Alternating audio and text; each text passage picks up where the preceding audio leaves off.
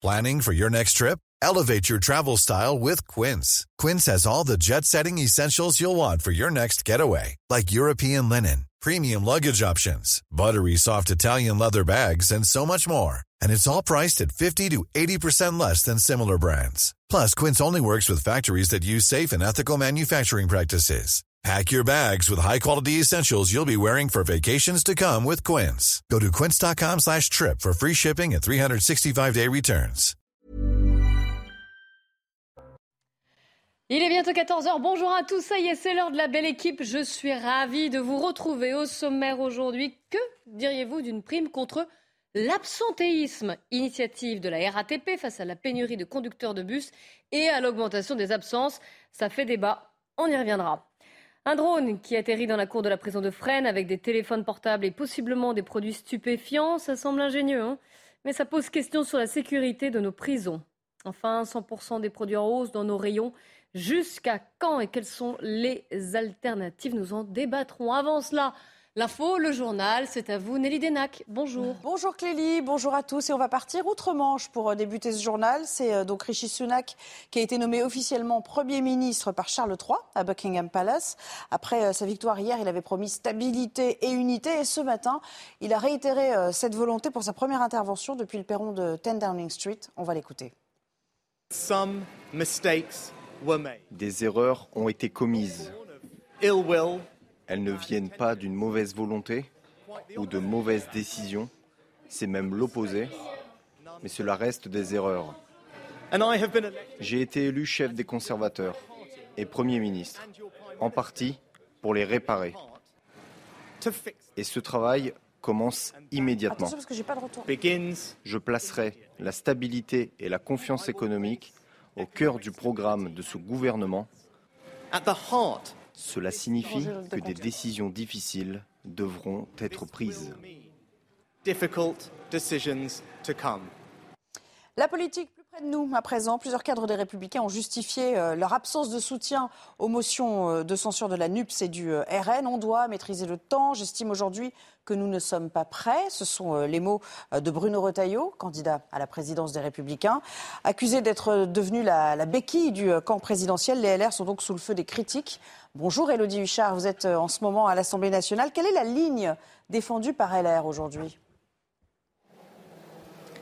Eh bien, Nelly, pour reprendre une formule qu'ils connaissent bien, les Républicains veulent rester droits dans leurs bottes. Ils se défendent, ils ne sont pas la béquille du gouvernement. Éric Ciotti qui dénonce d'ailleurs une alliance de la carpe et du lapin, dit-il, entre la NUPS et le Rassemblement national. Et puis celui qui s'est justifié assez longuement, c'est le président du groupe, Olivier Marlex. Il donne deux arguments. D'abord, il explique que l'Assemblée a été élue il y a trois mois et demi, que les députés doivent travailler ensemble, que c'est ce que leur demandent les Français, et donc que les Républicains sont, je cite, ni là pour bloquer les institutions, ni faire le choix du foutoir. Et puis deuxième argument, il dit ne pas comprendre le revirement de Marine Le Pen qui a finalement voté la motion de censure avec son groupe. Il dit ceci, c'est un changement de pied sous la pression de quelques tweetos. À quoi servent les députés Rassemblement National s'ils montrent aux Français qu'ils ne peuvent pas travailler? Alors ça, c'est pour la version actuelle. En revanche, les Républicains préviennent s'ils devaient constater un blocage total de l'Assemblée, ils déposeraient une motion de censure. Alors évidemment, en coulisses, hein, certains députés sont ravis, ils se sentent un petit peu faiseurs de roi. Et puis surtout, on rappelle que c'est un temps un peu particulier pour les Républicains. C'est la course pour la présidence du parti. Donc forcément, chaque stratégie est aussi pensée par les candidats en vue de remporter la précieuse élection.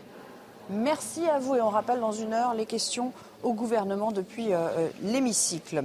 Sachez que les buralistes ont euh, tenu cette semaine leur congrès annuel. Ils ont d'ailleurs alerté les autorités sur la dangerosité des cigarettes de contrebande et de contrefaçon.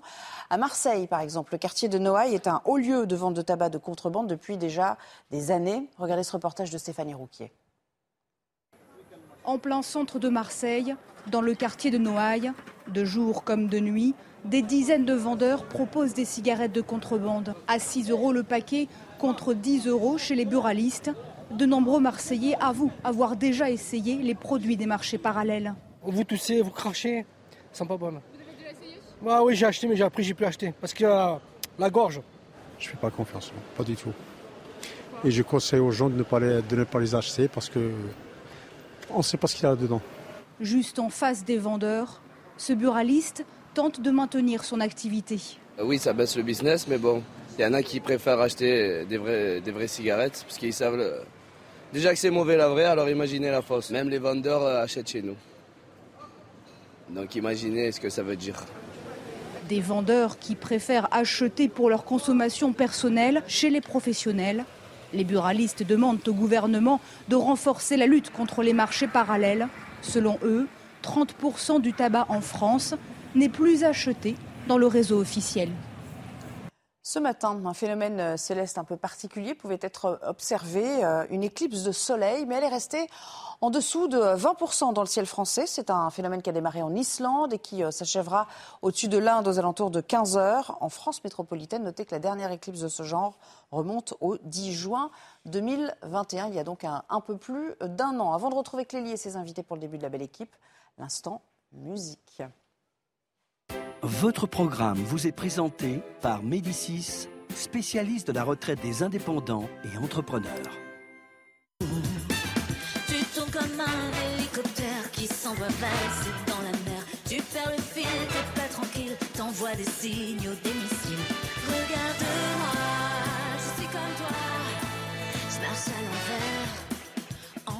désert.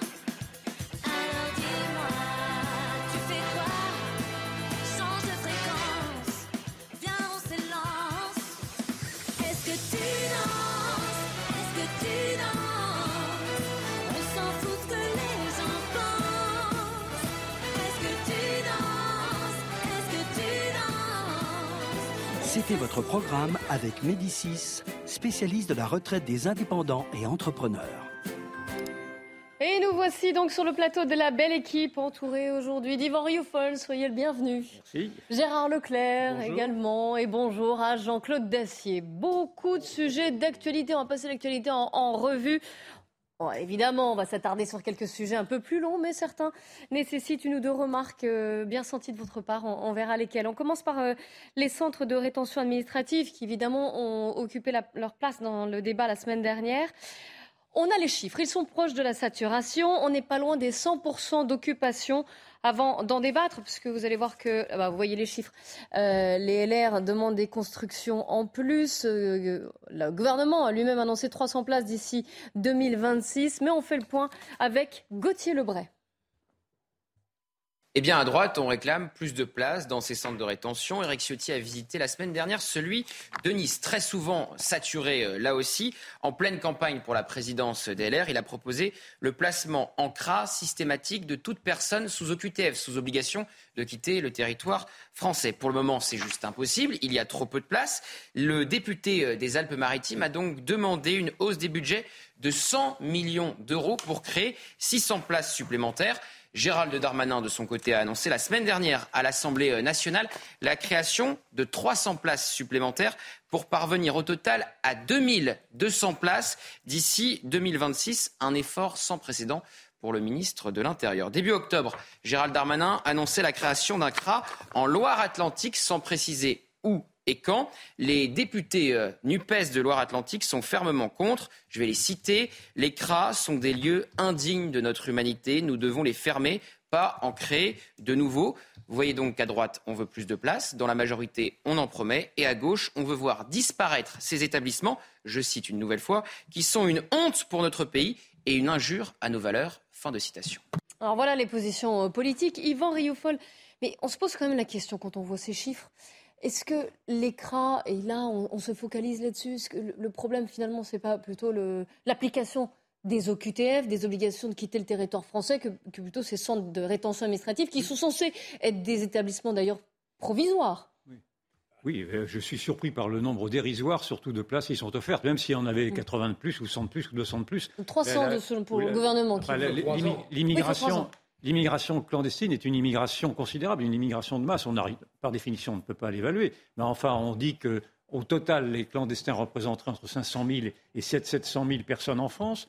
On, on donne le chiffre de 100 000 à 150 000 arrivées clandestines par an. Et donc, vous voyez bien que, naturellement, ce n'est pas la solution que de multiplier ces places-là. C'est absolument dérisoire. Donc, il faut inventer d'autres choses. D'abord, il faut se demander si vraiment les, les, frontières servent à quelque chose, les frontières européennes et les frontières nationales. À l'évidence, elles ne servent à rien pour l'instant. Donc il faudrait les renforcer, renforcer les surveillances. Et puis il faudrait peut-être faire comme le fait l'Angleterre, je crois, le, enfin la Grande-Bretagne, c'est-à-dire de mettre dans des pays, euh, dans des pays étrangers, dans des pays hors de l'Union européenne, des centres, des centres pas vraiment effectif encore. Ça a été annoncé. Oui, enfin, je, l'évoque malgré tout parce que c'est une réflexion qui est montée au Rwanda, oui.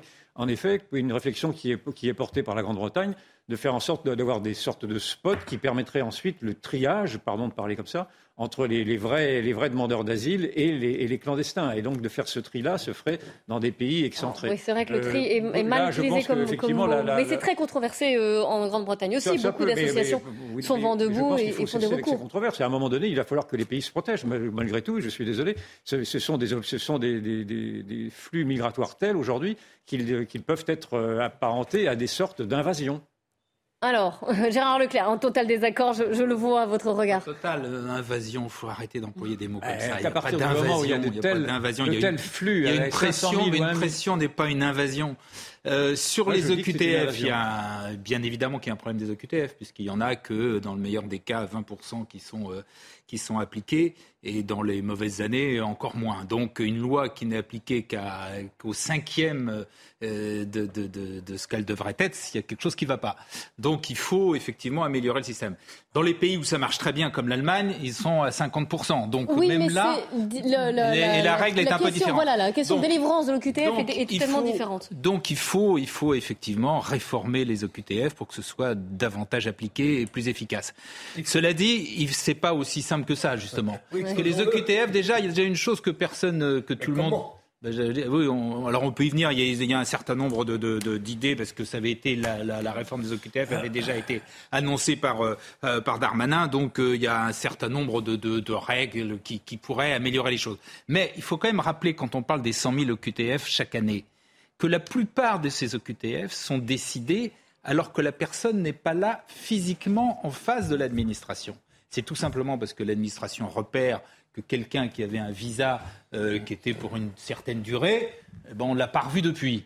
Et que donc, il est, euh, il est plus ou moins dans la nature. Elles sont notifiées quand même. mais justement, même, si elles sont, elles sont, je dis pas que ça me rassure. Je ah dis que, j'ai dit que je pars de la réalité. Ah la réalité, c'est que les, déjà, c'est un premier problème, c'est que souvent, on n'a pas la personne en face, en face de soi quand l'administration décide d'une OQTF. Donc c'était simple. Ensuite, on le sait, il y a toute une série, d'une part, ces gens-là, euh, on est dans un état de droit, ils peuvent prendre des avocats, et vous avez des avocats qui se vantent. Il y avait un article du Monde en disant dans 90% des cas, je suis, euh, je parviens à plus de 90%, je parviens à annuler le QTF. C'est pour ça que Gérald Darmanin voulait d'ailleurs limiter le nombre de recours. Ce qui conforte l'idée qu'il faut sans doute un peu, euh, qu'il faut sans doute, qu'il faut absolument améliorer la loi. On est bien d'accord. voilà. Quant au centre de rétention. Euh, pour l'instant, il y, a, il y a 1800 places. On va euh, effectivement. Et, et certains sont dans un état de vétusté. Euh, voilà. Donc de toute façon, il en faut davantage parce que celles qui, qui existent aujourd'hui sont dans des états épouvantables. Cela dit, on peut aussi effectivement avoir une réflexion. Est-ce qu'on est capable Est-ce qu'on va mettre 100 000 personnes en, dans, dans, des centres, c'est-à-dire en prison, alors qu'en principe ils n'ont, ils n'ont rien fait. Donc oui, c'est un, c'est un sujet. Ce que je veux dire, c'est que c'est un sujet qui est pas simple à traiter. Mais il faut, là où je suis d'accord, il faut quelque chose qui ne marche pas. Il faut essayer de l'améliorer. Jean-Claude écoute, j'ai du mal à me demander ce qu'on va faire. Eh ben, je, écoute, euh, si, surtout, quand, on décrète qu'ils n'ont rien fait. Alors, bah, je vais te dire, est-ce que tu me poses la question Tu me laisses la, parole une minute, je vais aller dans ton sens. Je pense que la démonstration ah qui bah. nous est faite aujourd'hui, oui, parce que les faits s'imposent. Quand on nous annonce 300 millions sur trois ans, c'est même pas euh, comment on terminera la troisième année de budget. Non 300, places. non, 300 places. Non, non, mais il y a aussi ah, 300 millions, pardonnez-moi. Ah oui, pardon, ok. Oui, oui, oui, On a compris la même chose, Gérard. Et puis 300 places aussi, c'est alors qu'on a 1700, 1800 places, personne ne sait vraiment. Or, nous avons entre 80 000, 100 000, 125 000 au total. Personne même n'est capable de vous dire combien il y a sur ce territoire français de QTF, c'est-à-dire de gens qui, en principe, ne devraient pas y être. Donc, moi, maintenant, ma conviction est faite, il n'y aura rien de nouveau sur ce dossier. On verra comment les électeurs français euh, réagiront à cette situation lors des prochains scrutins. Au jour d'aujourd'hui, ce n'est pas un hasard si on n'entend pas le président de la République. Il n'y a que Darmanin qui essaie de donner un petit peu le change. Je pense que nous n'aurons pas, et je serais ravi de reconnaître d'ici quelques mois que je me suis lourdement trompé, mais je pense que nous n'aurons pas d'une modification sensible et forte que nous devrions avoir sur le règlement et la manière de traiter les OQTF. Clairement, le gouvernement ne s'en donne ni les moyens matériels, ni les moyens juridiques. Yvan Riofol je, je, je, rebondis sur une réflexion incidente qu'a faite Gérard Leclerc en disant que ces gens-là n'ont rien fait. Ben si, je suis désolé, ils ont fait. C'est précisément ça le fond. Non, mais, à force de vouloir édulcorer, à force de vouloir excuser, à force de ne pas vouloir voir, vous-même, de bonne foi, vous avez dit que ces gens-là n'avaient rien fait. Si, ils violent des frontières, ils se comportent, comme, de, mon point de vue, comme une force invasive. Et donc, on peut en discuter naturellement, mais je pense que si vous ne voyez pas cela, vous ne voyez pas quelle est la, gravité du problème. Dans, il y a, dans, beaucoup de pays d'Europe et, aux États-Unis, vous rentrez illégalement, immédiatement, vous, êtes, vous ressortez avec un coup de pied aux fesses. Ici, vous êtes accueillis, on vous, on vous loge et on, même on vous, donne de, on vous donne de quoi subvenir. Donc, il y a quand même une aberration. Il va falloir s'interroger de savoir s'il n'est pas, il n'est pas logique d'appliquer une, une, sorte de, de, fermeté étatique. Pour l'instant, c'est une pays, faiblesse d'État. Tous les pays ont le même problème. Il ne faut pas croire que c'est uniquement la France. Excusez-moi, les États-Unis. Les n'ont pas de, n'ont pas de clandestins. Ils ont un problème. N'ont pas de clandestins. Ils ont un problème. L'Allemagne n'a pas de clandestins. L'Angleterre n'a pas de clandestins. Pas en aussi grand nombre que nous. C'est pas vrai. Aux États-Unis, aux États-Unis, c'est même beaucoup plus. Aux États-Unis, N'en parlons plus justement, mais on en régulièrement régularise. Tout va bien, on continue comme ça. Mais non, non mais si, quand on t'écoute, c'est la conclusion logique qu'on doit que je commence Tout par, va bien, je n'en parlons la, plus. La différence entre nous, c'est que moi je dis il faut réformer les OQTF. Ah oui, mais je pense. On est bien d'accord, mais il y a un certain nombre pas le dire. Il y, a, il, y a, il y, a, dans les procédures, il y a un certain nombre de choses d'ailleurs qui sont, euh, je, je, les avais notées, je ne sais plus où elles sont. Euh, dans la future loi, il est question de, dès le premier rejet de, de la demande d'asile, donc que le QTF soit immédiate, et deuxièmement qu'il y a un abaissement du délai euh, de départ volontaire. C'est-à-dire pour l'instant, je crois qu'on a trois mois. Il faut peut-être aussi réduire les recours. Voilà. Il y a, il y a à peu près oui, ça, Gérald Darmanin l'a annoncé. Il voulait limiter à quatre. Vous savez très bien qu'il y a notamment un autre problème qui est celui des de, de, laissés-passer consulaires, c'est-à-dire qu'il faut que les pays Donc c'est pour ça que c'est assez ferme vis-à-vis de ces. Passons à la suite, si vous voulez bien, ce qui n'a rien à voir. C'est pas non plus interdit que de surveiller les frontières. C'est dans le Parisien aujourd'hui. Je vous ai annoncé, je vous l'ai dit que l'actualité était riche aujourd'hui. J'aimerais avoir votre avis sur ces sujets-là. Voilà, alors on passe à l'autre chose. Merci Jean-Claude. C'est dans le Parisien aujourd'hui en France une prime de présence pour les chauffeurs de bus de la RATP en Ile-de-France. Ceux qui totaliseront trois mois consécutifs sans absence pourront toucher jusqu'à 450 euros le point. Augustin Donadieu. Son nom, la prime de production plan transport. Créée par la RATP pour faire face à l'absentéisme de ses chauffeurs de bus, cette prime incitative de 450 euros sera versée à tous les machinistes présents derrière leur volant, trois mois consécutifs sans absence, hors congé régulier. Les syndicats déjà vent debout contre cette initiative dénoncent un dispositif discriminatoire. Annoncé dans un contexte social tendu, à la veille d'une journée de mobilisation, cette prime est apparue pour beaucoup comme une incitation déguisée à ne pas faire grève. La régie autonome des transports parisiens souffre bel et bien d'un absentéisme en hausse parmi ses 16 000 machinistes, 13% en octobre contre 10% les derniers mois. À cela s'ajoute un manque criant de chauffeurs, 1800 postes vacants au total. Au quotidien, c'est même 25% du service qui n'est pas assuré, soit 1000 trajets par jour. La CGT RATP a refusé à déposer un recours au résultat incertain contre cette prime litigieuse. Alors je précise que ce n'est pas valable pour vous, hein, les membres de la belle équipe. Hein. Pas de prime si vous êtes absent. Ah bon Non, désolé. Oh, Alors vous en pensez quoi? Non, mais il y a un problème euh, à la RATP chez les chauffeurs de bus. Je crois qu'il y a le quart des, euh, offres de services normales, c'est-à-dire des, bus, qui actuellement ne fonctionnent pas parce qu'il n'y a pas de chauffeurs. Donc il y a un double problème. Il y a d'abord un problème de pénurie de chauffeurs. Et deuxièmement, il y a un problème, semble-t-il, également d'absentéisme. Donc, ouais, ouais, c'est compris, mais ça d'une façon ou d'une autre. Ça paraît le monde à l'envers, en fait, de se dire qu'on va récompenser les, les gens pour qu'ils ne soient pas absents, en fait. D'une façon générale, il faut rendre, que vous le vouliez ou non, euh, ce métier plus attractif. Donc, on augmente un peu les salaires. Ça me paraît évident. Deuxièmement, il y a effectivement un problème d'incitation au travail dans ce pays d'une façon plus générale, parce qu'il n'y a pas que les, a pas que les, les chauffeurs de bus, vous avez également partout. Vous avez les, les, tout, tout, ce qui est le bâtiment, ils vous, ex, ils vous expliquent qu'ils ne trouvent pas de gens. Euh, tout ce qui est les hôtels, restaurants, ils n'en trouvent pas. Enfin, à, à peu près partout. Surprenant. Dans les hôpitaux, on n'en trouve pas. Un peu partout. Or, on a combien? Entre 3 et 6 millions de chômeurs non, selon la manière pas, de compter. Mais, mais 3 millions en tout cas. C'est extraordinaire. emplois donc, il y a on un est le seul problème, pays au monde à se retrouver dans cette Il y a situation. un problème d'incitation au travail. Me donc, euh, je, voilà, moi, ça Donc me vous êtes plutôt favorable, ça ne vous choque pas Non, non, ça me choque Une pas bonne initiative. non, non, non. Alors euh, ensuite, est-ce que les, les, les, les syndicats disent euh, Ça mieux contraint le droit de grève, que... Oui, euh, bon, en plus à la RATP, contrairement à la SNCF, c'est pas une entreprise où il y a énormément de Il y a grèves. une grève annoncée pour le 10, je C'est crois. possible, Il me mais semble, c'est hein. pas, ça fait pas partie des, des, des, des secteurs des, Non, des c'est secteurs publics où il y a le plus de grèves. C'est je sais pas si c'est pas en train un, de bon, changer. un, un relativement bon climat social à la RATP. Faut Je ne dire. sais pas si c'est pas en train de changer. Je crois qu'on a une grève qui s'annonce pour le 10 et où les syndicats veulent vraiment marquer le coup. Zéro autobus. Ça sera sûrement pas la situation, mais enfin néanmoins, ça peut perturber gravement la, la mobilité des Parisiens. Euh, Vous en pensez quoi alors de cette initiative? Et puis peut-être que la SNCF va suivre, ce qui serait évidemment pas une formidable nouvelle pour les Français et pour les Parisiens. Ce que j'en pense, c'est que c'est un tel. euh, On est. On est il faut le faire parce que je crois qu'on est dans un tel foutoir administratif. Les dirigeants de la, de la RATP, bienvenue à M. Castex, ne savent plus comment s'en sortir. Quand vous avez effectivement des millions de chômeurs dans ce pays et que vous avez euh, 1800, 2000 places qui manquent, qui ne doivent pas être et qui ne peuvent pas être remplies, quand vous avez euh, des gens qui sont qui s'abstiennent, on ne sait pas pourquoi, des, arrêts maladie, des, des- des- Enfin, écoutez, c'est une situation qui est insensée, qui est largement partagée, dirons-nous, dans une espèce de, de, de- de la galaxie de la fonction publique, en tout cas à la RATP. Si ça aide un peu à régler le problème, l'autobus est un bon moyen de transport euh, et qui rend service à beaucoup de Parisiens. Si on peut régler une partie du problème avec ça, faisons-le. Les syndicats sont contre, moi donc par principe je suis. pour. C'est Non, bien je plaisante un peu, Yvan mais c'est souvent le cas, hélas. Yvan.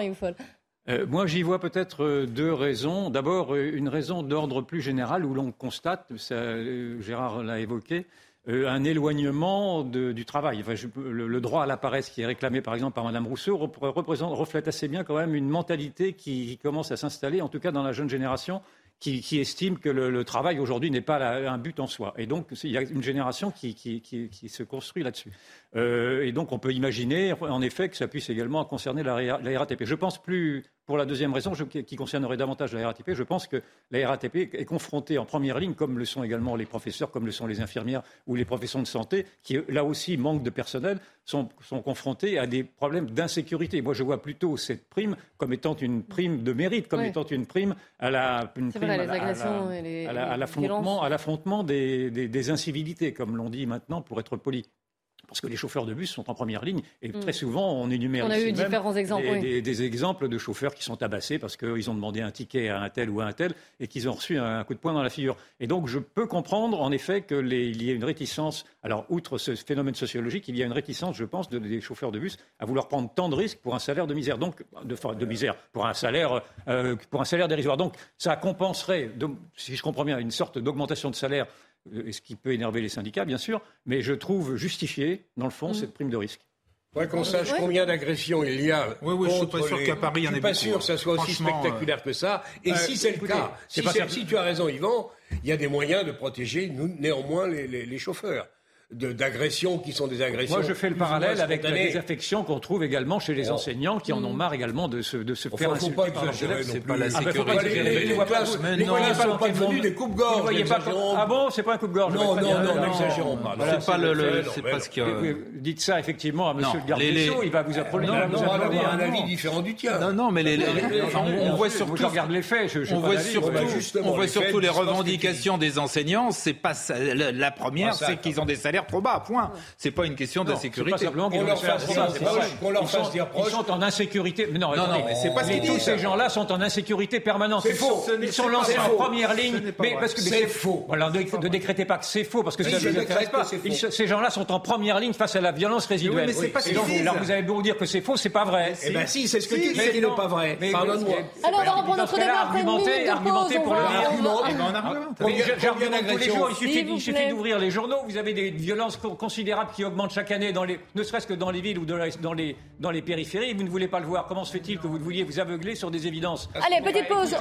Écoutez, les profs S'il vous plaît, apaisons les esprits. On va se retrouver juste après la pub avec différents. vous inquiétez pas, vous avez d'autres matières à, débat. On verra un drone qui, s'il vous plaît, Yvan, un drone qui atterrit dans la cour de la prison de, de Fresnes. On, en parlera, on reviendra aussi sur l'inflation. 100% des produits qui sont en augmentation dans nos rayons. Restez bien avec nous sur CNews. Il est 14h30, c'est le plateau de la belle équipe et le débat qui reprend juste après les infos de Sandra Tchombo.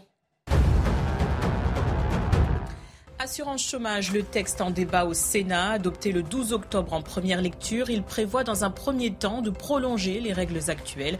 Il enclenche aussi la possibilité qu'elles soient plus strictes quand trop d'emplois sont non pourvus, plus généreuses quand le chômage est élevé. Un gendarme tué et trois autres blessés après l'interpellation de trafiquants de drogue. L'accident a eu lieu cette nuit sur l'A13 à hauteur de Saint-Marc de Blacarville. Un chauffeur a perdu le contrôle de son poids lourd. Il a percuté le dispositif en place lors de l'enlèvement du véhicule suspect.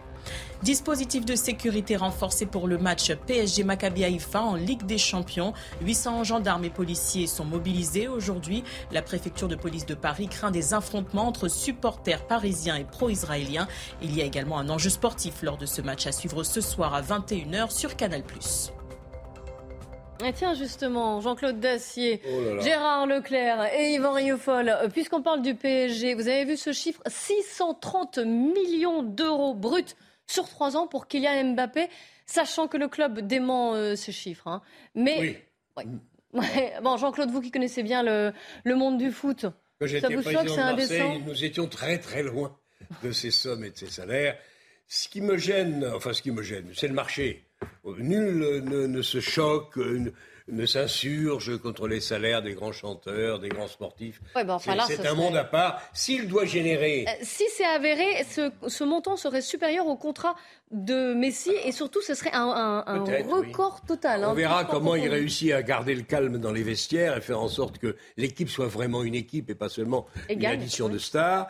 Mais euh, si vous voulez, ce qui me gêne le plus là-dedans, c'est comment le Qatar peut présenter des comptes à l'équilibre, ou en tout cas qui reste acceptable par l'UEFA. Quand Platini était encore le patron, il avait lancé une politique dont j'ai oublié le nom, mais qui obligeait les clubs à ne pas avoir des dépenses folles, totalement excessives, qui étaient calculées, etc., avec un ratio, bon...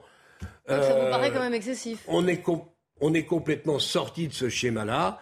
Comment le Qatar est-il capable, avec les salaires de Neymar, de, euh, Mbappé et, qui sont loin d'être négatifs quand vous faites quand vous faites l'addition, parce que même au milieu et derrière ils sont payés très cher. Je ne sais pas comment le Qatar peut présenter des comptes à l'équilibre, sauf à recevoir en permanence de l'argent venu du pays natal. C'est comme ça, mais encore une fois, soyons raisonnables et honnêtes, les grandes stars qui génèrent des recettes gigantesques, dans n'importe quel domaine aujourd'hui, euh, vous avez des salaires qui sont, alors qui peuvent choquer, hein, je comprends que ça puisse choquer. Manifestement, les sportifs qui adorent le football ne se choquent pas de ces salaires, ou une, minime, ou une minorité s'en, inquiète, mais globalement, ils s'en foutent. Ni leurs supporters. Et ni leurs supporters, tu as raison. Gabriel Attal, on a parlé ce matin. Écoutez. Ce qui est certain, euh, c'est que le ministre du Budget voit qu'il y a, je crois que c'est un peu plus de 150 millions d'euros euh, de rentrée fiscale pour l'État, et que probablement que s'il était allé jouer euh, au Real Madrid pour le même salaire, serait on n'aurait pas eu ces rentrées fiscales. Est-ce que c'est choquant ou pas pour C'est des montants qui sont totalement hors sol. Je veux dire, personne ne peut se projeter dans de tels niveaux de rémunération. Voilà, c'est une réalité. Maintenant, on sait que c'est une réalité dans le football, dans le monde entier. mais encore une fois, je préfère que les joueurs payent leurs impôts euh, en, France plutôt qu'ailleurs. Finalement, c'est bien pour l'État. Oui, mais enfin, c'est quand même une folie. Quoi. Je trouve que c'est une folie. Voilà. Je trouve que c'est des sommes qui sont tellement invraisemblables, astronomiques. Et c'est assez étrange parce que En France, quand une fois de temps en temps est révélé le, le, salaire d'un très grand patron, il y a une levée de bouclier. On est extrêmement choqué que le. Oh, on a beaucoup parlé du, salaire de, Patrick Pouyanné, le PDG de Total. Pouyanné, en plus, il y avait quand même la maladresse de l'avoir augmenté, enfin, des mois, la période rattrapé. Voilà, c'était mal choisi. Mais enfin, en, en, soi, même les 6 millions d'euros de, de, Pouyanné, ça semblait un scandale. 6 millions, là, on parle de. de, 630 sur 3 ans. Donc de plus de 200 millions par an. Euh, le, patron de, de, Stellantis, de, Peugeot, Citroën, PSA, etc., ce serait 19 millions. Et là aussi, il y a beaucoup de gens qui trouvent ça choquant. Et en revanche, footballeur, tout le monde trouve ça normal. Ah non, non, il y a, la question. Enfin, du moins, beaucoup de gens. Et il y a quand même une deuxième chose qui, si elle est vraie, mais je suis quand même assez prudent parce qu'on a les chiffres, et on sort des chiffres, on dit c'est pas tout à fait cela, etc. et on dit aussi que c'est le Qatar qui paierait les impôts euh, de, euh, de Mbappé. Si c'est vrai, là, franchement, c'est, euh, je trouve ça quand même pour le moins. J'espère que ce garçon qui est très jeune va être capable néanmoins de garder la tête sur les épaules. On vous a posé la question, est-ce que vous trouvez ça, ce chiffre, oui, les, pieds. ce chiffre indécent ou non Il travaille beaucoup aussi. Il travaille beaucoup pour la France et pour, euh, euh, comment on appelle ça, leur équipe. Il suffit de regarder ce que gagne un Français moyen. Ouais. Hein quand on voit la polémique concernant les chefs d'entreprise, je pense que 630 millions, euh, c'est juste une captation de richesse au profit d'une seule personne. 630 millions? Oui, en 3 ans. Oh, c'est phénoménal. C'est trop. Nous, on se lève à 4 h du matin pour, euh, pour 1500, 1400. C'est indécent, surtout dans la situation dans laquelle on vit aujourd'hui. Voilà, globalement, c'est complètement euh, démesuré. Et vous, Yvan Rioufol, vous en pensez quoi? Bon, évidemment, c'est indécent, mais tout dépend de ce qu'il fait de son argent. S'il le redistribue, dans le fond, s'il en fait euh, dans des œuvres caricatives, je sais pas. Moi, je suis un libéral, donc je trouve que le talent, euh, je suis pour la, loi du marché, avec naturellement des limites, bien entendu, mais que le talent, le talent puisse être reconnu, cela ne me choque pas du tout, d'autant qu'il me semble que les, premiers, les premiers euh, les premières critiques devraient venir de ses propres soutiens. Si vraiment ses supporters trouvent qu'il est trop payé, euh, je pense qu'ils pourraient le dire. Or, ils n'ont pas l'air de trouver, enfin, ils ont l'air de trouver que ce, salaire-là correspond à son talent. Donc, moi, je me plie euh, à la Vox Populi, Vox, euh, Dei, et de la même manière que je me plie également aux salaires qui sont exorbitants également de beaucoup de grands patrons, à partir du moment où ils font travailler, où ils, donnent du travail, où ils prennent des risques, etc. Donc je, je n'arrive pas, naturellement, je trouve ça colossal, je trouve ça un peu un peu, un peu indécent, c'est vrai, mais je ne, je ne, dénoncerai pas. Il y a une vraie différence quand même entre Mbappé qui, je ne dirais pas évolue seul, ils sont 11 sur le terrain, mais enfin quand même, ça ne se compare pas avec un, un vrai entrepreneur. C'est-à-dire un type qui développe son entreprise au profit de X dizaines de milliers de salariés comme M. Pouyanné. C'est pas tout à fait le même exercice quand même. Être un patron, vous avez la responsabilité de 110, 115, 150 000 personnes et de réussir un bon match ce soir, par exemple, au Parc des Princes, c'est pas tout à fait la même responsabilité. Enfin, moi, je suis comme Yvan.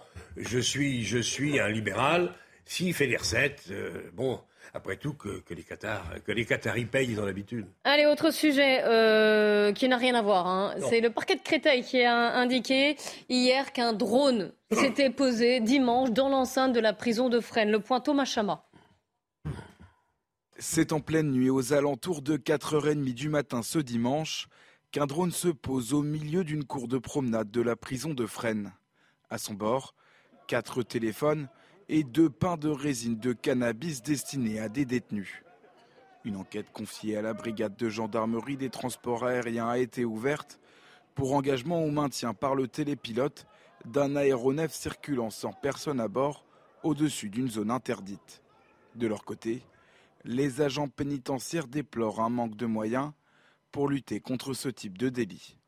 Tandis que la délinquance ne cesse d'évoluer techniquement, les administrations telles que les forces de sécurité publique doivent pouvoir adapter leurs moyens afin de faire face à ces nouveaux fléaux.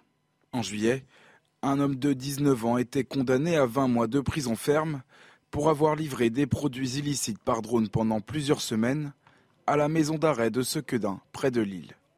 On peut dire que les malfrats se sont adaptés aux nouvelles technologies, mais ça donne quand même une, piètre image de, des prisons, du système de sécurité surtout. Hein. Bah, vous, avez, vous, avez tout dit. Oui, ce qui est ahurissant, c'est cet état de faiblesse de la prison dans, ces, dans ces... Bon, Il a été intercepté, hein, cet engin. il y a un dispositif anti-drone hein, dans la prison. Un drone qui s'est posé à 14 heures dans une cour. C'est qu'il a dû y en avoir d'autres auparavant, parce que visiblement, ça doit être, on, peut, on peut supposer que c'est un mode aujourd'hui euh, peut-être généralisé, ou en tout cas un peu assez commun de, de, de faire passer des, des, armes ou des, langues. Je, je, je, pas, je, je manque, manque d'éléments. Hein. Non, il a été intercepté. Les gardiens ont récupéré le truc. Hein. Oui, oui, parce qu'il y, y, a un dispositif anti-drone hein, et un appareil de brouillage. Qui, qui, vous dit que ça a, pas, que ça a marché Parce qu'il a été intercepté. On n'en sait rien. On n'en sait rien. Ça a sûrement marché. mais justement, je trouve que l'audace est telle aujourd'hui que visiblement ils ont dû mesurer les états de faiblesse de ces prisons-là. Pourquoi dire ils ne l'auraient pas fait Pourquoi dire aujourd'hui euh, D'une part, la délinquance évolue parallèlement à la technologie. Deuxièmement, quand vous êtes dans une prison, ça a nourri euh, tous, les, tous les romans et tous les livres. et tous les films. tous les films que vous connaissez, vous n'avez qu'une idée, c'est d'essayer d'en sortir soit physiquement, soit euh, d'avoir des, des, choses qui arrivent de l'extérieur. Donc tout ça, hélas, est assez, est assez logique. Bon, il y, a, y a eu, on peut pas dire qu'il y, a, il y a quelques années, vous vous en souvenez, c'était les hélicoptères. Il y a d'ailleurs eu des évasions, des évasions par hélicoptère. Alors depuis, on a mis des filins, etc. Donc c'est sans arrêt comme ça. La, la, la, la, sécurité, la, euh, que suivent les délinquants qui suivent la, technologie. Bon, là, dans le cas précis, en plus, il y a pas, euh, c'était, il y avait des téléphones et, des quelques barres de résine. Genre, il n'y avait pas d'armes, il n'y avait pas de choses. Hmm. Donc voilà, il faut renforcer une fois encore, même si ça existe déjà. Le ciel. Voilà, ah, c'est sans doute le cas puisqu'il a été encore la sécurité, mais il y a déjà effectivement, vous l'avez dit, des, des dispositifs anti-drones et des, des, appareils de brouillage, mais à première vue ça suffit pas. Donc il faut encore renforcer. Mais je veux dire, c'est l'histoire logique de, depuis depuis qu'on enferme des gens. il y a toujours... de l'épée du bouclier. Ben voilà, la vieille histoire de l'épée du bouclier. Oui. oui. Oui, sceptique, oui, je suis assez sceptique. Parce que, je trouve que cette scène de voir un drone se poser à 4 heures du matin dans une cour de prison, qui allait donc, donc on peut supposer que ceux qui allaient récupérer le matériel n'étaient donc pas le personnel pénitentiaire. Ou, je, donc je ne vois pas très bien à quoi sert le personnel pénitentiaire. Enfin bon, on, a, on manque d'éléments. Mais je vois pas. Il me semble que ça. là ils dorment, les détenus, ils sont pas dehors.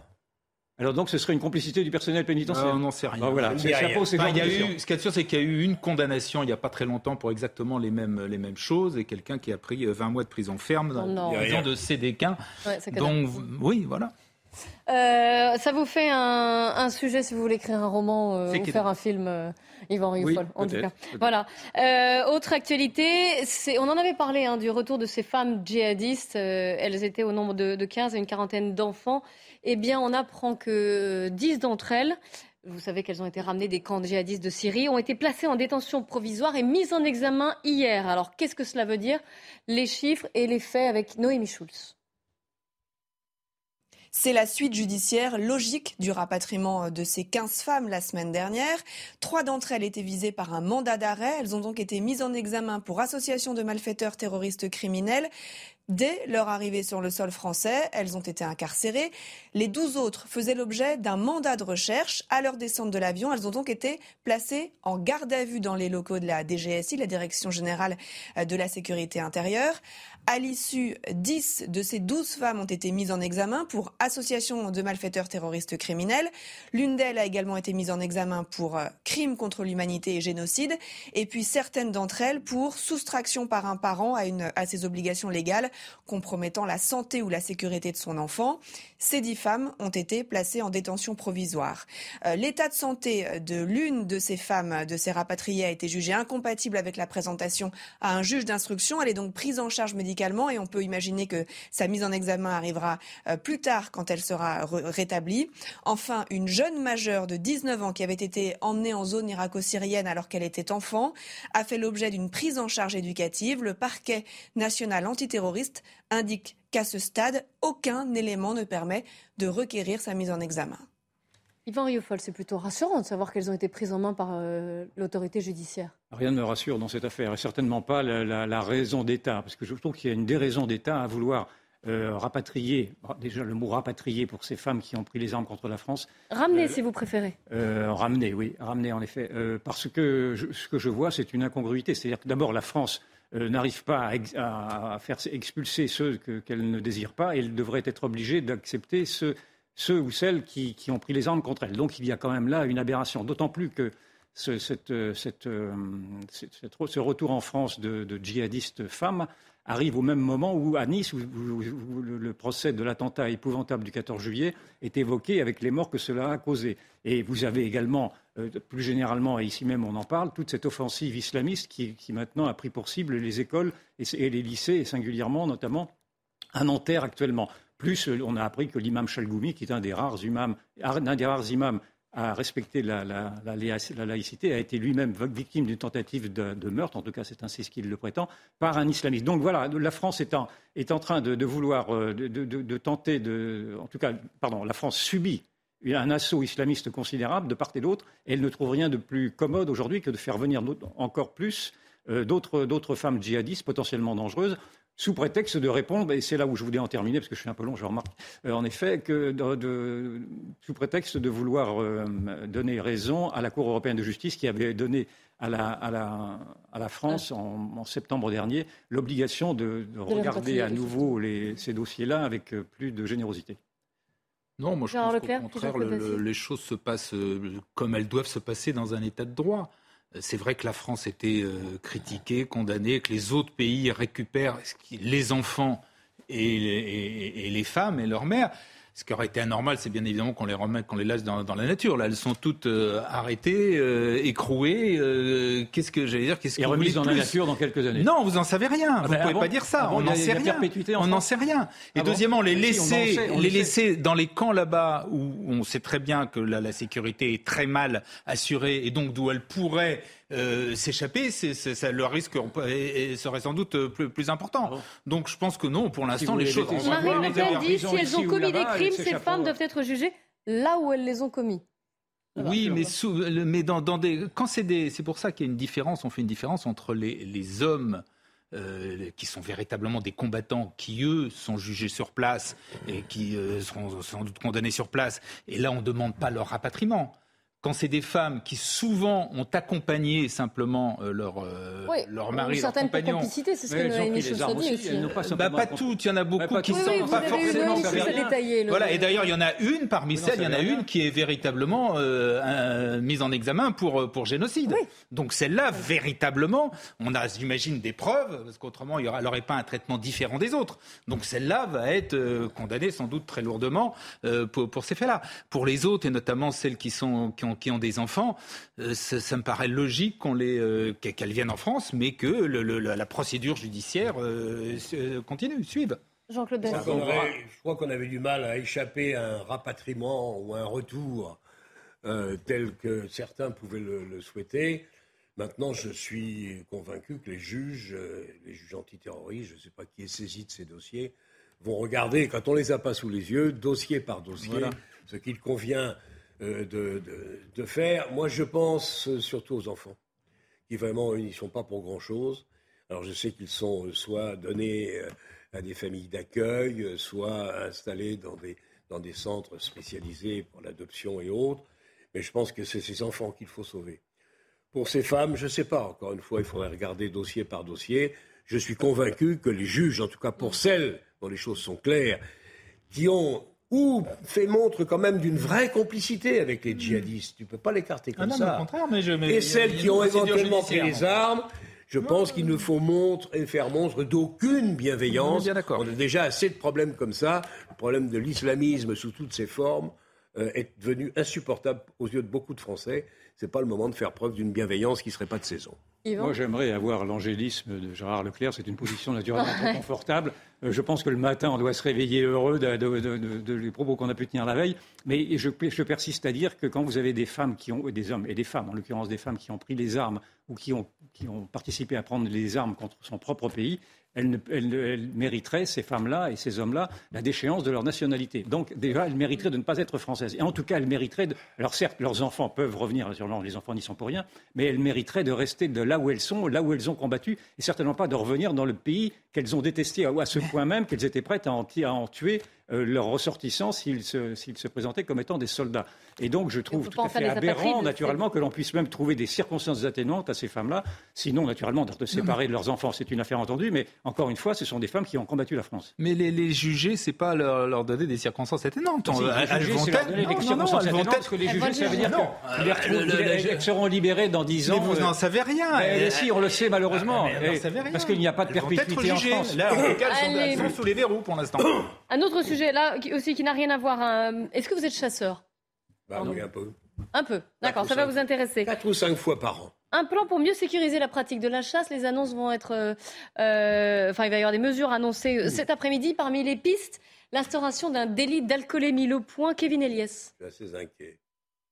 Depuis l'ouverture de la chasse il y a moins de deux mois, une quinzaine d'accidents ont déjà été recensés. Alors le gouvernement veut agir et envisage de sanctionner la consommation d'alcool à la chasse. Il pourrait notamment s'aligner sur les taux en vigueur dans le code de la route, un non-sujet pour la Fédération des chasseurs. On est tout à fait ouvert pour discuter du sujet, mais euh, soyons réalistes. C'est pas ça qui va régler le problème de la, la crainte des gens d'aller dans la nature ou de l'accidentologie. Et justement, l'alcoolémie n'est pas le seul sujet sur la table. Le gouvernement envisagerait aussi une meilleure formation des chasseurs aux gestes de premier secours, la généralisation des règles de tir en battu ou encore une interdiction nationale de la chasse le dimanche après-midi. Des pistes de travail très bien accueillies par le collectif Un jour un chasseur qui recense les accidents. C'est un tour de savoir qu'il y aura euh, plusieurs mesures euh, mises en place. Euh, on espère que ce sera dissuasif et que ça les incitera à mieux faire attention et mieux respecter tout un ensemble de règles qui, qui seront mises en place. Les réflexions devraient aboutir avant la fin de l'année et des premières annonces sont attendues dès demain. Alors, euh, l'alcool est à l'origine de 9% des accidents de chasse. Vous allez voir le nombre d'accidents de chasse euh, sur la période de, de l'an dernier. Voilà, 90 dont 8 mortels sur la période 2021-2022. Alors, je m'adresse aux chasseurs. Jean-Claude C'est- Dacier, vous c'est- en C'est pensez quoi? regrettable et c'est huit morts évidemment qu'il faut absolument éviter pour cette saison. Et les saisons qui viennent, cela dit, c'est moins que sur la route et c'est moins que dans les boîtes de nuit. Ah oui, heureusement. Mais c'est moins que dans les boîtes de nuit ou c'est moins que dans certaines circonstances particulières. Bon, c'est pas une raison, pas- je te dis. je veux dire, la chasse n'est pas le, le sujet numéro un ou la, la sécurité des promeneurs le dimanche ou les Non, chasseurs eux-mêmes perdue, euh. qui parfois se tirent les uns sur les autres. Ça peut arriver. La chasse, vous savez, moi je chasse euh, cinq ou six fois par an. Le gros gibier, vous avez effectivement, il faut faire très attention. Parce que vous avez des balles qui portent à 1500 ou à 2000 Eh oui, mètres. Et qui peuvent en effet, euh, euh, rebond- pas rebondir, être Ricocher. déviés et ricochés par les arbres. Un accident, hélas, est, est toujours possible avec ou sans alcool. Maintenant, si euh, c'est vrai, on ne peut pas le nier, que la chasse, pour les chasseurs, qui est la, la- la- la distraction, le loisir, le plaisir numéro un de 80% des gens qui, qui sont en ruralité en France, si vous les, vous les privez de boire un coup le dimanche euh, avec les copains, ça fait partie de la journée. Il y a même Ça parmi les pistes envisagées l'interdiction de la chasse le dimanche Oui, euh, mais bien après-midi. sûr, mais par parti comme on est, on va tout interdire, ça sera formidable. Je ne sais plus qui avait dit, mais arrêtez d'emmerder les Français. Oh, c'était Pompidou. C'était Pompidou, oui. C'était il y a longtemps, mais ça s'est pas arrangé depuis. Non, mais euh, ça me paraît euh, logique que l'on exige des chasseurs qui, quand même, euh, pratiquent un exercice qui est dangereux, puisque vous tirez, qu'on impose les mêmes règles que pour ceux qui prennent leur volant, c'est-à-dire de ne pas boire, de ne pas boire de façon excessive. Bien sûr. Bon, voilà, donc ça me paraît pas. Cela dit, pour aller, pour aller dans, dans, dans, dans ton sens, déjà, les- il faut dire que les accidents de chasse euh, ont été divisés par deux ou trois depuis une, une vingtaine d'années, mais il faut encore, il y a, de toute façon, 9 morts, c'est insupportable, euh, et 90 blessés, ça fait quand même, euh, ça fait beaucoup. Donc, il, est, il faut tout faire pour améliorer la Bien sécurité, sans interdire la chasse, que je, effectivement, là, je suis d'accord, il faut arrêter de tout interdire. Il y a un moment, ça, ça va quand même finir par poser un problème. Simplement, ça me paraît relativement du bon sens. Dans la transition écologique qui va nous assaillir, je ne pense pas que ce soit euh, prioritaire, mais bon. Il va falloir faire plaisir un peu à tout le monde, surtout qu'on ne pourra Non, rien leur conseiller et rien leur donner sur Yvan l'essentiel. Erech, quelques secondes. Pour leur donner sur l'accessoire. Je, je ne suis pas chasseur, je n'aime pas la chasse. Non, mais vous avez un avis. Mais, bien le gibier. De la même manière que je suis libéral, je suis également conservateur. Et donc, je suis, je tout à fait d'accord pour qu'on préserve les traditions des chasseurs, et même les traditions qu'ils auraient à, boire un verre, en tout cas après, après la chasse. Ah oui, donc pas. Mais avant, avant, naturellement, il faudrait quand même des prudences élémentaires. Et donc, je peux comprendre aussi qu'on exige d'eux-mêmes qu'ils ne s'artsouillent pas avant de tirer. Mais euh, il peut y avoir quand même là aussi de la mesure. Mais ce que je vois apparaître dans ces, dans ces volontés de toujours vouloir interdire, en tout cas la, chasse, parce que ça déplaît aux écologistes, c'est effectivement de supprimer la chasse. Et dans ce cas-là, je m'opposerai, bien que je ne chasse pas, je m'opposerai naturellement. Ça ressemble plus à de la politique qu'à autre chose. Oui, c'est souvent politique. La chasse est un sujet éminemment politique. Oui, on a vu ça dans le passé avec la diminution notamment ce qui était une excellente chose du prix du permis. C'était une mesure très populaire et très efficace qu'a prise le président de la République. De là compenser un peu en disant bon allez on va on va donner ça aux écolos pour leur faire plaisir. J'espère que ça n'ira pas jusqu'à interdire les la chasse. Les écolos, on y reviendra d'ailleurs après ces, euh, ces coups, de, euh, j'allais dire oui, ces coups de com. Vous savez, ces toiles de toiles de maître, Monet, Van Gogh ou cette ah statue de, ah cire Charles III qui a été entartée par des écologistes. On en reparlera. On parlera aussi de l'inflation. 100% des produits en hausse. Quelles alternatives? Et puis jusqu'à quand, bien sûr? Ce sera notre débat après 15 heures.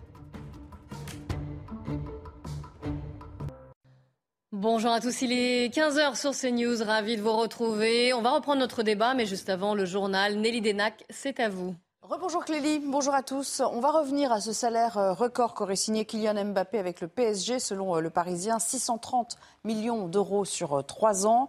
Ces informations ont été fermement démenties par le club, mais elles ont fait réagir l'ensemble de la classe politique, de Clémentine Autain jusqu'à Bruno Le Maire. Écoutez.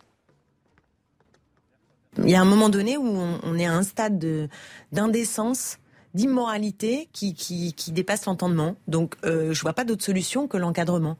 C'est-à-dire qu'à un moment donné, il faut encadrer les revenus et les salaires. C'est une bonne chose, en tout cas, qu'ils les payent en France plutôt qu'ils les payent ailleurs. Les, sommes sont tellement vertigineuses qu'elles échappent à l'entendement commun. Mais euh, c'est le sport. Euh, le sport est à part. Et Kylian Mbappé n'a pas la responsabilité derrière lui de dizaines de milliers de salariés qui appartiennent à la même entité. Avec la fin de la vente des voitures euh, thermiques à compter euh, de 2035, la France ambitionne maintenant de développer sa propre filière de voitures électriques. Et l'Allier pourrait bien devenir un site stratégique. C'est là qu'on va bientôt euh, exploiter le plus gros gisement de lithium de l'Hexagone. Regardez ce reportage de Maxime Lavandier. Dans cette carrière à ciel ouvert se trouve l'un des plus grands chantiers d'extraction de lithium de toute l'Union européenne. Le lithium surnommé le pétrole du XXIe siècle, est aujourd'hui importé à 100% en France. Il vient principalement d'Argentine, du Chili, de l'Australie ou encore de la Chine. Ce gisement permettra donc à la France d'être moins dépendante de l'étranger en matière d'énergie. On est ici pour lancer un projet majeur d'envergure qui va nous amener à produire ici, sur le site des Beauvoirs, 34 000 tonnes de lithium hydroxyde 34 000 tonnes, ça veut dire qu'on peut équiper l'équivalent des 700 000 véhicules électriques par an.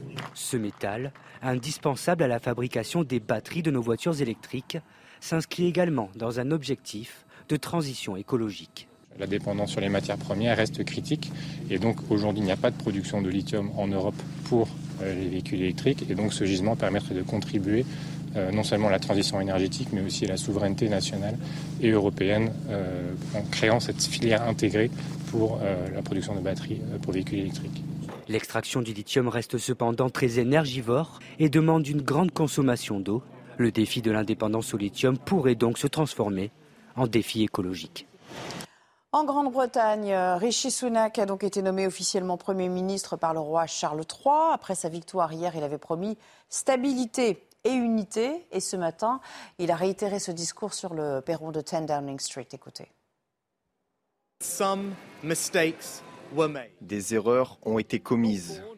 Elles ne viennent pas d'une mauvaise volonté ou de mauvaises décisions, c'est même l'opposé, mais cela reste des erreurs. J'ai été élu chef des conservateurs et Premier ministre, en partie pour les réparer.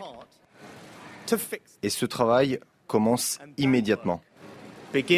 Je placerai la stabilité et la confiance économique au cœur du programme de ce gouvernement. Cela signifie que des décisions difficiles devront être prises. Volodymyr Zelensky réclame à ses alliés une aide financière pour couvrir le déficit budgétaire de l'Ukraine. Et de son côté, Olaf Scholz euh, estime qu'il faut créer un nouveau plan Marshall pour le XXIe siècle, une somme qui s'élèverait à 38 milliards de dollars pour euh, l'année prochaine. Écoutons la réaction du président ukrainien. Il est nécessaire de prendre une décision concernant l'aide pour couvrir le déficit de notre budget d'État pour l'année prochaine. Pour l'Ukraine, il s'agit d'une somme d'argent considérable, 38 milliards de dollars de déficit. Les salaires des enseignants, des médecins, les prestations sociales, les retraites sont des fonds essentiels. Mais notre association est assez puissante pour mettre en œuvre une telle tâche. La suite de la belle équipe, c'est tout de suite avec vous, Clélie. Merci. C'est avec également Jean-Claude Dacier, Gérard Leclerc et Yvan Rioufol. Avant de parler de l'inflation, ces images que vous avez vues, ce sont euh, différentes toiles, les meules de monnaie au musée de Potsdam en Allemagne qui ont été tachées de purée ou encore les tournesols de Van Gogh à la National Gallery de Londres aspergés de soupe de tomates ou même euh, l'effigie de cire du roi Charles III au musée londonien de Madame Tussaud, qui lui a été totalement entarté. Deux groupes d'activistes différents, hein. Just Stop Oil pour euh, Madame Tussaud et pour euh, les tournesols de Van Gogh. Ils euh, veulent, ils exigent même l'arrêt de l'exploration pétrolière et gazière. Pour les meules de Mollet, c'était le groupe écologiste Last Generation. Je voulais juste avoir votre avis sur ces actions. Évidemment, ils veulent qu'on en parle et c'est ce qu'on fait là. Mais quand même, je, Allez, Gérard Leclerc, on commence le tour de table avec vous. Sincèrement, c'est inexcusable. Sur le fond, euh, ils ont bien sûr le droit, ils ont même raison, me semble-t-il, d'alerter. Ils n'ont pas le droit de faire ça. Ah non, non, attendez. Ah bon. sur le fond, je parle. Sur, euh, sur, sur, sur l'alerte sur l'urgence climatique, ils ont raison les derniers chiffres qui sont sortis sont, euh, sont encore vraiment de plus en plus inquiétants. On arrive maintenant à 3,8 pour 3, oui, ce 3 degrés 8. C'est ce que dit la météo France pour 2100. Non, mais vous pouvez me dire. Mais non, mais arrête. Les, euh, les, scientifiques Arrête de faire peur aux gens avec des études qui ne valent pas un clou. Les scientifiques annonçaient 2100. tout ce qu'ils ont annoncé se vérifie. Faux. Tout ce qu'ils ont annoncé se vérifie. Arrête, ils étaient même en deçà de la pas, vérité. Mais ne prends pas les Revenons-en à l'action des écologistes, s'il vous plaît. En revanche, Météo France sont pas capables de produire le, le, temps pour la semaine prochaine. En revanche, la radicalité, ce qu'ils font en s'en prenant aux œuvres d'art, c'est bien évidemment c'est scandaleux et ça rappelle de très mauvais souvenirs. Eh Qui oui. s'en prend aux œuvres d'art? Eh oui. L'hitlérisme, les talibans euh, en Afghanistan qui Oui. ont fait sauter les Bouddhas. Absolument. Voilà. Et donc, c'est, qu'on le veuille ou non, c'est au même niveau. Ouais. C'est-à-dire s'en prendre à des œuvres d'art, c'est à la fois débile et c'est profondément scandaleux. En plus, les musées. C'est quand même quelque chose d'extraordinaire parce que tout le monde peut, pour une somme modique et parfois même, même gratuitement, gratuit à- à aller Londres, voir des chefs-d'œuvre. Et donc, commencer à s'en prendre, ça veut dire que demain, il va falloir les protéger davantage. Alors, Enfin, ils le sont là, ça- hein, que ce soit les meules de monnaie ou les tournesols de Van Gogh, oui, ils oui, étaient protégés là, par une vitre. Sauf hein. qu'un jour, il y, aura, il, y a, il y a des, il y a des idiots qui regardent, et puis il y en a un qui, tôt ou tard, le fera sur une œuvre qui ne sera pas protégée. Donc c'est profondément euh, choquant et scandaleux, même si, je le répète, sur le fond, je comprends ce qu'ils, fa- ce qu'ils font, et je, même je Sur la forme, je suis d'accord avec ce qui vient d'être dit. C'est un fanatisme sectaire, c'est un fanatisme totalitaire. Ce sont des gens qui sont persuadés d'avoir raison. Mais sur le. Vous sur aviez le- utilisé sur le- un, pardon, vous aviez utilisé un, un- un mot, un néologisme, peut-être. Vous aviez parlé un jour d'écologisme, c'est ça? Oui, l'écologie. Oui, c'est ça. Non, je. Oui, il n'y a pas que moi qui parle. Non, mais d'accord, mais vous, vous, je Nous vous sommes- insiste là-dessus. Nous sommes dans, la- vous, l'enfermement intellectuel du- d'un écologisme. En effet, c'est-à-dire d'une d'une pensée toute faite qui nous fait croire qu'il y aurait une urgence climatique, le mot qui vient d'être prononcé, qui interdirait tout débat parce que l'urgence climatique commanderait précisément d'avoir à répondre dans l'urgence aux impératifs qui sont donnés par ceux qui, se- qui- qui font ces, ces- ces- ces prestations-là. Je, je persiste à dire que les écologistes sont en train de nous mettre dans, dans- dans le mur depuis le début au prétexte que leur perméabilité est telle qu'elle a atteint l'État et le sommet de l'État. C'est-à-dire que c'est à cause des écologistes que nous avons fermé les parcs nucléaires, que nous allons euh, prendre, de- nous sommes maintenant fermer, sommés, nous- que nous sommes sommés pour cet hiver de porter des, des cols roulés et je ne sais quoi encore. Et c'est parce que également cet impératif écologiste, cette urgence écologiste a décrété qu'en 2035 il n'y aurait plus de voitures hydrauliques, euh, de voitures pardon, euh, de voitures Thermiques. pardon, de voitures thermiques. Il pourrait y avoir des voitures hydrauliques bien sûr.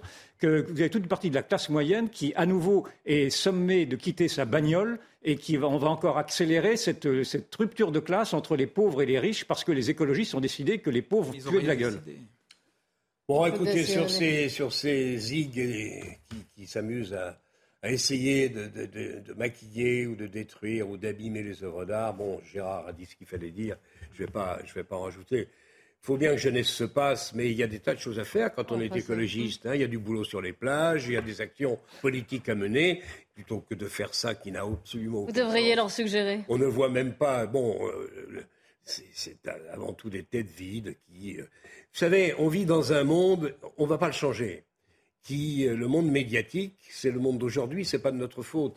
Le monde d'aujourd'hui fait qu'on montre tout ce qui se passe. Si ce n'est pas nous qui le montrons, ce sera sur les réseaux sociaux. Donc on a tort d'en avoir, avoir parlé là aujourd'hui Non, on n'a pas tort parce qu'on est tous sur les, on est tous embarqués dans une espèce d'univers où tout se voit, tout se montre et que ne, pas le montrer n'a pas de sens parce que si c'est pas, si vous ne le faites pas, ça, ça sera vu ailleurs. Donc c'est un vrai problème. Mais bon, euh, alors on a vu, là, quelques secondes, moins on en parle, mieux ça vaut, parce qu'il n'y a, pas plus, a pas plus idiot que, l'action de ces jeunes gens. La conjoncture est beaucoup plus grave. Moi, j'y vois des montées de petits totalitarismes segmentés. il y a, un, totalitarisme, féministe, on l'a bien vu avec ces procès Un totalitarisme écologiste, on le voit avec ce qui se passe aujourd'hui. Un totalitarisme islamiste. Il y a, une radicalité qui est très inquiétante. Il y a beaucoup de choses. Vous avez tous ceux qui se réclament de la démocratie, qui regardent ça béatement en disant qu'il ne se passe rien. Comment vous pouvez mettre sur le même plan l'islamisme, le féminisme et l'écologie sur le même plan Alors, si vous mais je le mets sur le même plan et je pourrais même le développer. Ce sont des mêmes, ce sont des mêmes, des mêmes Parlons de radicalité inquiétante. Merci Jean-Claude. Et vous nous aviez incité à changer de sujet. Il nous reste quelques minutes et c'est un sujet euh, pour le moins important. L'inflation dans les magasins de la grande distribution a atteint 9,35% en octobre sur un an. Parfois, certains produits font des bons. On voit ça avec Aminata Démé avant d'en parler. Un passage en caisse de plus en plus douloureux pour les Français. D'après cette récente étude du cabinet spécialisé Nielsen IQ, 100% des catégories de produits de consommation sont touchées par l'inflation. Les prix ont augmenté de plus de 9% en un an. Ça prouve qu'on a une inflation qui s'est généralisée euh, dans toute l'économie. Et c'est ce qui me fait dire que cette inflation, elle est durable. Parmi les produits les plus touchés par l'inflation, les viandes et volailles avec une hausse de 28%. Le prix des pâtes a quant à lui augmenté en moyenne de 20% et celui de l'huile, récemment touché par des pénuries, de 19%. Une accélération de la hausse des prix incompatible avec les prévisions du ministre de l'économie qui vise 2% courant 2024. On parlait d'une baisse de l'inflation qui reviendrait genre à 2% en 2024. Pour moi, c'est totalement irréaliste. Ça veut dire qu'on reviendrait à une inflation, euh, à une hausse des prix euh, qui date d'il y a à peu près 2-3 ans. Les sanctions contre la Russie vont continuer, donc l'Europe va de toute façon rester en manque d'énergie et donc ça, ça, ça pousse les prix à la hausse. Si la hausse des prix touche aujourd'hui 100% des catégories de produits de consommation, elle ne concernait que 68% d'entre elles en mars dernier. Le lait aussi euh, fortement augmenté. Une spirale, enfin spirale, je ne sais pas, en tout cas une inflation euh, dont on peine à voir la, fin. Où est-ce que ça peut s'arrêter? Sachant en plus que la France est parmi les pays d'Europe les moins touchés, entre guillemets, par cette inflation, Gérard Leclerc. On a inventé le bouclier fiscal. On est à 6,5, on est en gros, on est en gros à 6,5% quand d'autres pays sont à plus de 10%. Mais c'est vrai que si on prend les produits de première nécessité, là, c'est déjà, on est déjà ah, les chiffres sont 10, 12%. On a vu les chiffres. Alors dans ces 10-12%, il y a des choses qui sont évidentes. C'est des produits où il y a besoin de beaucoup d'énergie. C'est des produits agricoles sur lesquels il y a des tensions actuellement, et notamment là aussi à cause de la guerre en, en Ukraine, au niveau des marchés des céréales, marché mondial des transports, etc. Ça n'empêche que j'ai quand même l'impression qu'il euh, y en a certains qui, euh, augmentent les prix, qui en profitent. Oui, parce que y a, quand on voit le détail des produits, il y en a pour lesquels il n'y a pas forcément beaucoup d'énergie, ni de matières premières agricoles euh, qui, qui, ont des raisons d'augmenter. C'est marginal, mais c'est. Alors, oui, mais ça, pèse quand même sur le panier des oui, Français. C'est pas, pas, le phénomène. Il ne faut pas se tromper de phénomène quand même. C'est pas ceux qui, qui tirent un peu euh, qui exagèrent un peu. Euh, je vais vous dire, ce qui est, ce qui est très choquant de la part des industriels, c'est qu'ils ont réduit la quantité.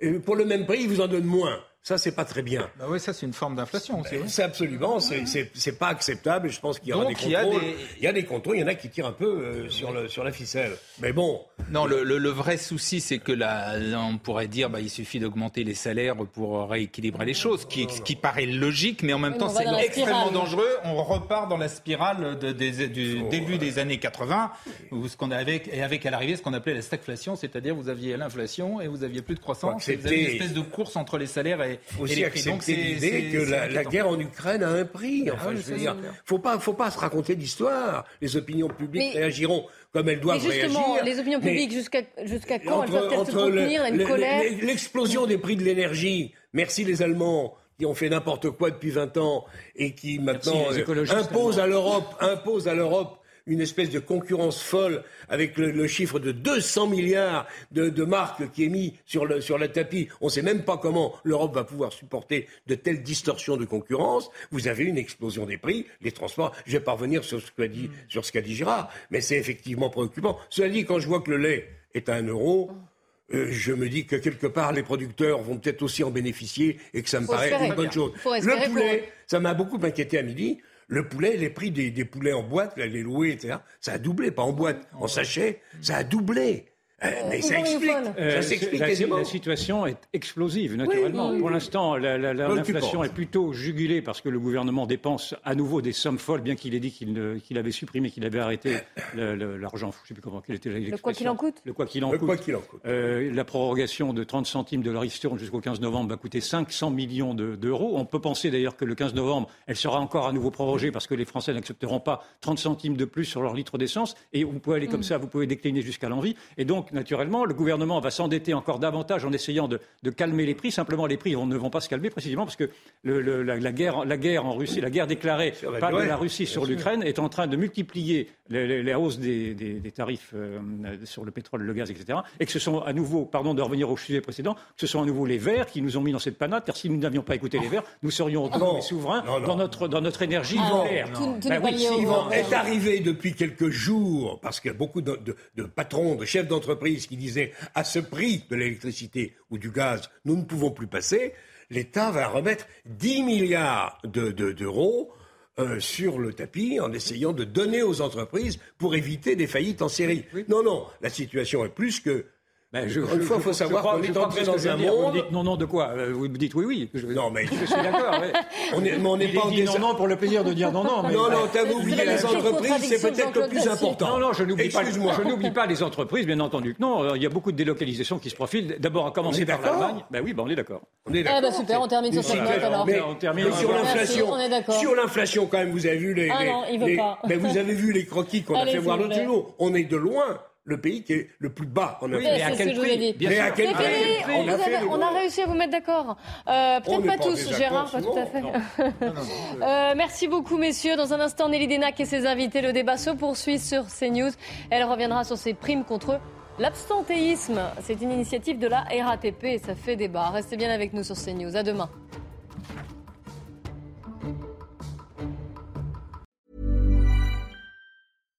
When you make decisions for your company, you look for the no-brainers. And if you have a lot of mailing to do, stamps.com is the ultimate no-brainer. It streamlines your processes to make your business more efficient, which makes you less busy.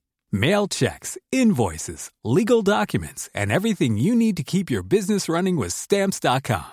Seamlessly connect with every major marketplace and shopping cart Schedule package pickups and see your cheapest and fastest shipping options from different carriers. With rates up to 89% off USPS and UPS rates. And with the Stamps.com mobile app, you can take care of mailing and shipping wherever you are. Make the same no brainer decision as over 1 million other businesses with Stamps.com. Sign up with Code PROGRAM for a four week trial, plus free postage and a free digital scale. No long term commitments or contracts.